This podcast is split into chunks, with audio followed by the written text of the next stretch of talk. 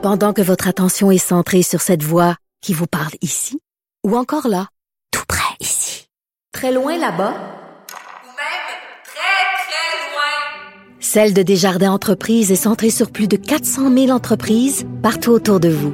Depuis plus de 120 ans, nos équipes dédiées accompagnent les entrepreneurs d'ici à chaque étape pour qu'ils puissent rester centrés sur ce qui compte, la croissance de leur entreprise. Parlons avec Denise Bombardier qui a signé un texte, Les dédaigneux, les gens qui lèvent le nez sur Québécois. Hein, tu t'en vas travailler pour Québécois, Denise. Voyons donc. Bonjour, Denise. Bonjour. Parce que Denise, quand vous avez quitté euh, Radio-Canada justement pour vous joindre à l'Empire, j'imagine que vos anciens camarades vous regardaient en disant, mais pauvre toi, quel, quel déclin de ta carrière, Denise. Ben, il y en avait certains qui devaient être contents que je quitte Radio-Canada ou que je sois quitté par Radio-Canada, c'est plus exact de dire ça.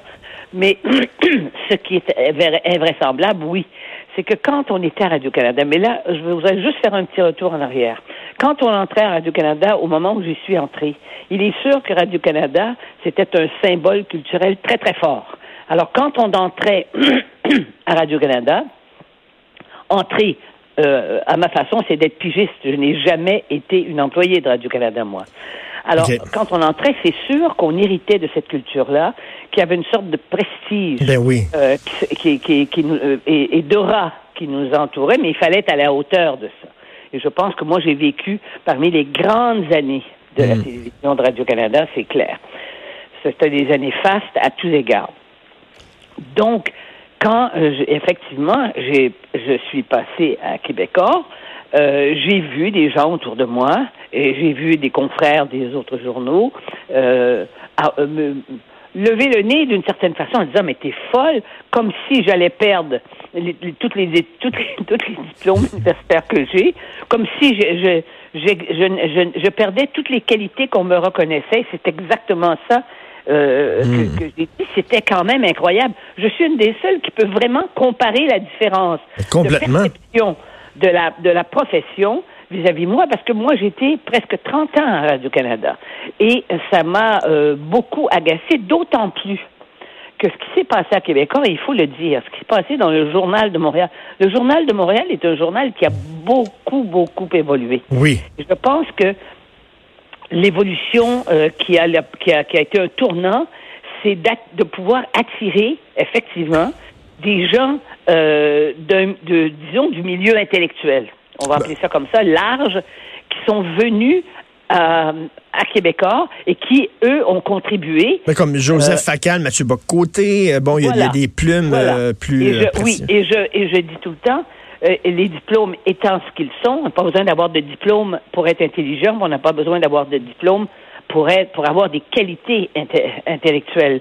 Mais une chose est certaine, on peut quand même, ça a quand même un cer- une certaine, comment dire, ça, ça, ça dit un peu quelque chose. Vous savez que le Journal de Montréal, c'est le journal où il y a le plus de chroniqueurs qui ont des doctorats. En, Ah oui? là. Oui, et on- je crois qu'on est cinq à avoir des doctorats. Ça dit quelque chose parce que et parmi les journaux qui nous et, ou les boîtes qui nous euh, qui nous regardent de haut, euh, eh ben vous vous trouvez pas ce phénomène-là. Alors donc c'est un journal qui a qui a changé et qui a évolué et mais dont les gens qui sont, disons, éduqués ont été capables, sont des gens qui, qui comprennent le public et qui aiment le public de, de- Parfait. du Journal de Montréal. Parce qu'aimer le public du Journal de Montréal, c'est aimer le Québec, parce que c'est c'est- c'est Ben- représentatif.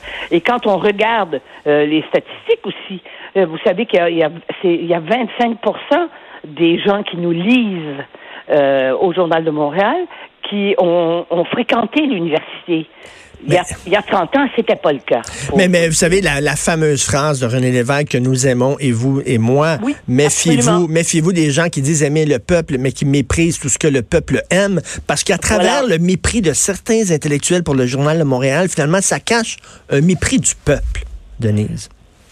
c'est oui. Et la- le paradoxe dans ce qui se passe à l'heure actuelle, puis je le mets en, en lumière dans, dans, dans l'article, c'est que euh, les groupes de presse qui sont tous, tous, tous, vulnérables, il faut le dire, par rapport justement au, au rôle que joue les que joue Facebook et puis et puis tous les autres, tous les tous, tous ces géants qui dominent, qui dominent et contrôlent la pensée en- en- partout dans le monde, hein, et qui, et qui en plus, à travers ça, euh, contrôle nos vies aussi. Eh bien, euh, c'est sûr que ça, c'est un phénomène qui touche tous les journaux. Et c'est pour ça que tous les journaux sont vulnérables. Mais quand des journaux euh, demandent euh, des subventions et certains vont très loin. J'entendais parler le- un, des, un, des, un des, des syndicalistes de la presse, euh, pas de journal de la presse, là, mais de, de- de- du mouvement syndical, OK. qui s'attendent à ce qu'il faut que ça soit des fonds publics. Mais les fonds publics, c'est les fonds du public. Et ce public-là, eh bien, euh, il- c'est aussi le public lecteur de Radio-Canada, de, de, de- c'est le public lecteur du Journal de Montréal, et puis c'est lui qui regarde la télévision aussi. Mais euh, ça veut dire ça que l'argent des gens qui sont, disons, plus modestes, qui n'ont pas des salaires euh, de, de, de chroniqueurs dans les six chiffres comme ça se fait dans certaines entreprises de presse, eh bien, ces gens-là, euh, pourquoi paieraient-ils des, pour les salaires de gens qui gagnent deux et trois fois plus qu'eux? Il y a quelque chose de très, très gênant dans cette demande. Alors, ou bien euh, l'État finance tous les journaux, hein, puis il faut qu'il finance tous les journaux, mais là, ça s'est déjà fait, ça s'est fait. Ça s'est fait dans les, en Union soviétique. Il n'y avait pas d'autres journaux. Est-ce qu'on veut devenir la Pravda? Ça pose un problème. Si c'est vrai que quelqu'un qui concentre trop de... de, de qui, qui, qui, qui, a, qui une position de concentration dans la presse, et c'est vrai que Québécois a aussi une chaîne de télévision, des magazines.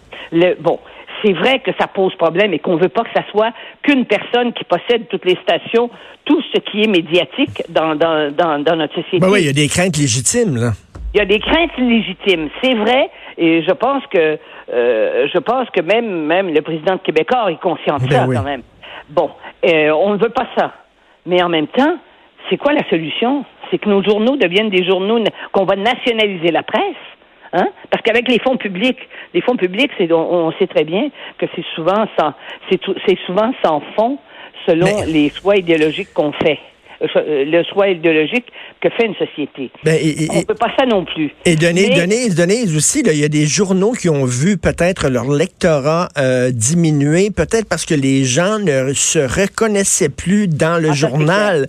Parce qu'on le sait, clair. là, 70 des gens, prenons seulement la loi 21, 70% des Québécois appuient la loi 21. Mais si vous lisez, par exemple, la presse, ce ne sont que des textes contre la loi 21. Donc, les gens qui appuient la loi 21 lisent la presse, lisent la presse et ne se reconnaissent pas dans ce journal-là.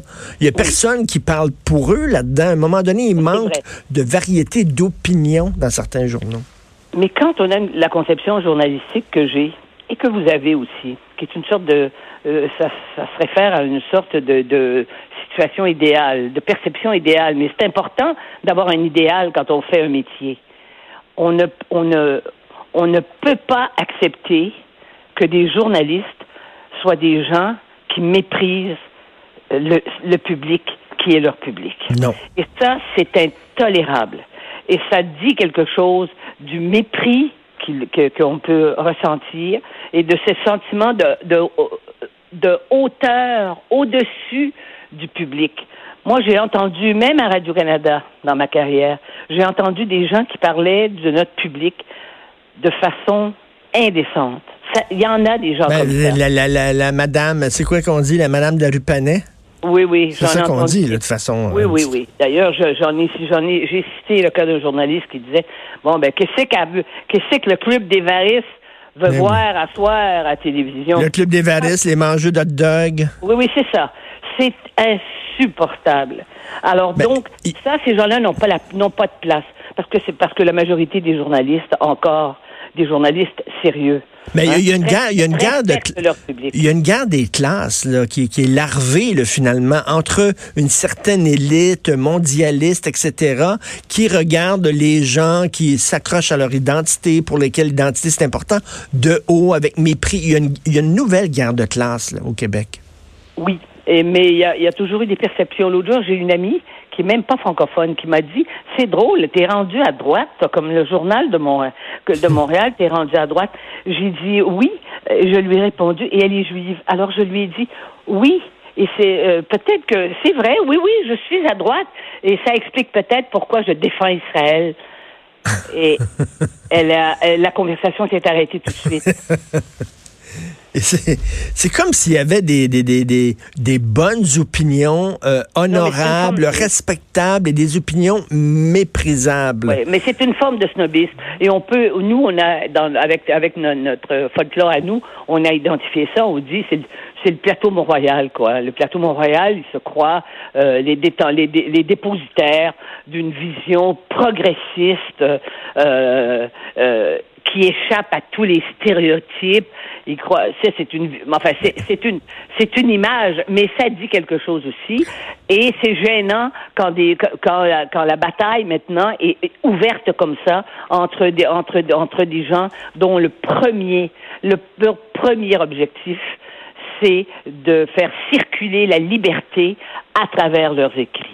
Tout à fait. Et en terminant, euh, Denise, en terminant, je sais que vous allez euh, de temps en temps en Floride. Est-ce que votre le, coin de, de, Floride que vous fréquentez, est-ce que c'est vraiment c'est menacé par euh, non, je suis, à, je suis à dire, nous sommes à Deerfield Beach, toute la, toute la, toutes les, toutes les artistes, comme on dit, qui habitent dans, dans l'immeuble. Nous sommes à Deerfield Beach et comme la dernière fois, où, ça devait euh, venir, euh, l'ouragan allait détruire euh, notre notre notre Deerfield Beach. l'ouragan a changé de, de trajectoire. C'est et c'est exactement ce qui ce qui s'est passé. Comme, ben, comme disent les Français, il y a une expression on a le on a le, le, cul bordé de nouilles. Ça veut dire qu'on est on est chanceux. C'est parce que l'ouragan parle de vous. L'ouragan parle de vous, Denise. Merci beaucoup, Denise Bombardier. Merci. Merci, au revoir. Alors, votre texte s'appelle Les dédaigneux. On s'en va à la pause. Vous écoutez Politiquement Incorrect.